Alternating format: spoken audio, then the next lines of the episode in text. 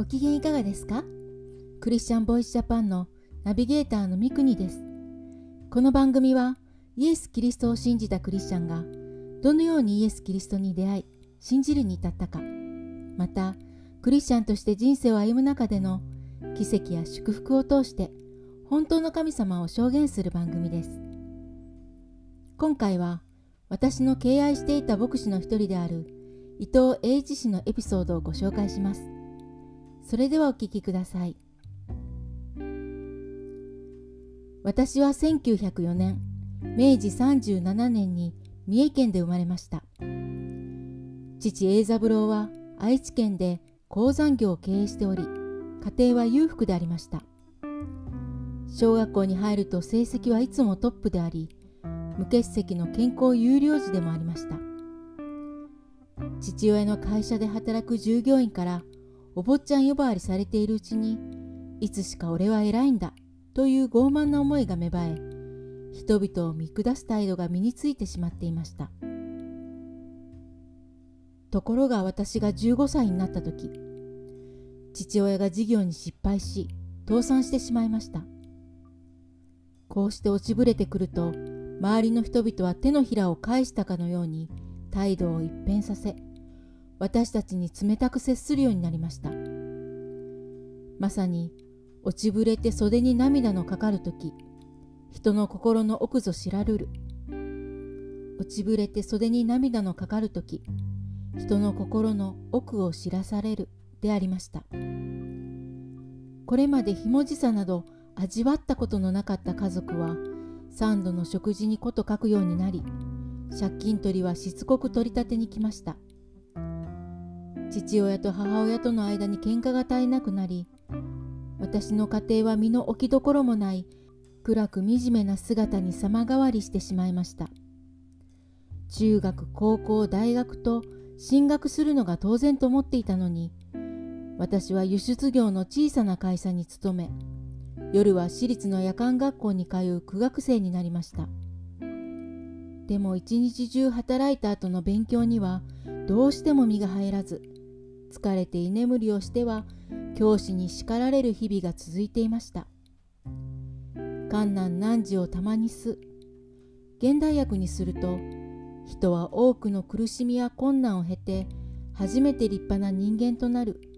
という意味のことわざです。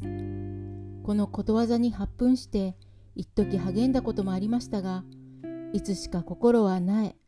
学校に行くと言っておきながら実は映画館に入り浸る日常に落ちてしまいましたその日もどうしても学校に行く気がしません映画が見たくても財布の中は空っぽだったので名古屋の中心街をただうろついていましたすると林立するビルの谷間の一軒の日本家屋から歌声が聞こえてきました。なんだろう？と近づいてみると普通の歌ではありません。聞いたこともないのに懐かしいというか心に響く清らかさがあるのです。それはキリスト共同伝道館という名の教会から流れてくる賛美歌でした。教会など入ったこともなかったのですが勇気を振り起こしてドアを開け一番後ろのベンチに座りました4 5 0名ほどの集いでしたが聴衆の顔が皆明るいのです不平不満の毎日を生きいつも暗く同僚からも疎まれていた私とはまるで違っていました賛美歌が終わると西洋のおじいさんが現れ講師として紹介されました金城学院の創設にも協力した R.E. マカルピン博士です。こんばんは。皆さんよくいらっしゃいました。マカルピンと申します。それではイエス・キリストのことをお話しします。私にとってイエス・キリストという人の名前を聞くのは生まれて初めてでした。イエス様の自己紹介の言葉の中にご降誕の目的が語られていますので、その聖書箇所をお読みしましょう。それはヨハネの福音書8章12節の聖句でした。私は世の光です。私に従う者は決して闇の中を歩むことがなく、命の光を持つのです。博士はその日どんなに暗い生活を送っている人もこのイエス様を心に迎え入れて生きる時光の子として明るい存在に生まれ変わることができます。ダメな人間をダメでない神の子にしてくださいます。と熱心に語られました。私は世を呪い人を呪い両親さえも呪うような生活に陥り勤めも勉学もいい加減にあしらうまさにダメ人間で前途に滅亡を予感していたのでこの日のメッセージを真剣に聞かずにはおれませんでした。話の最後に博士はこう言いました。これからお祈りしますがその前にちょっと皆様にお尋ねします。今晩この中に本当の喜びを持っていない人はいませんか？本当の平安を持っていない人はいませんか？何とかして清い善の生活を望みながらかえって毎日闇の暗い方に惹かれておりそれでも本当の救いが欲しいと願うそういう人はいらっしゃいませんか？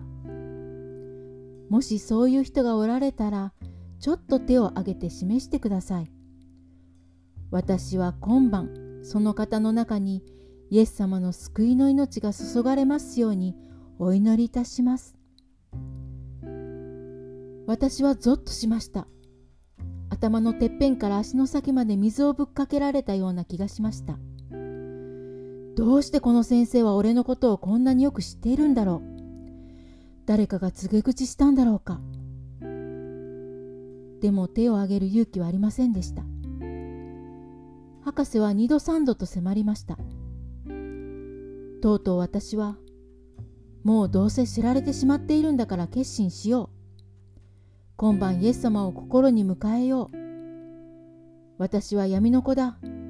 どうか救っていただけるようにお祈りしてほしい。という思いが与えられ、手を挙げました。博士は私の上に手を置いて祈ってくれました。こうして私はその伝道所の近くにあった日本メソジスト名古屋中央教会に紹介され信仰の道を求める生活になりました。ある日父親が「栄一ちょっと来なさい」というので父の前に座ると「お前は近頃ちょっと変わったな」毎日暗い顔だったのにどうしてそんなに明るい顔になったんだ？この頃よく「ありがとう」とか「ごめんなさい」とか言うようになったが一体どうしたんだ？と言われました。私は心から喜びました。マカルピン博士のおっしゃった通り心の中には光が与えられているんだと悟りその年1920年12月27日に洗礼を受けました。後に北京キリスト教会に牧師として使わされそこでこの救われた証を語りました。その時にこの証を聞いた将校が後に生涯の伝道の同志であり腹心の友となった岩井京三牧師でした。いかがだったでしょうか？伊藤栄一牧師は中国から引き上げて後香川豊彦氏のお声がけで四国の徳島県で伝道し鴨島兄弟教会をはじめ県下に多くの教会を設立しました。名誉牧師になられてからも日本全国は言うに及ばず台湾カナダアメリカ韓国香港シンガポールに行き伝道しました。70代後半と80代に2度フィンランドに伝道に行かれ3度目の予定は天国になりました。90年余りの生涯でした。次回もお楽しみに。聞いてくださるすべての人の上にイエス・キリストの祝福がありますように。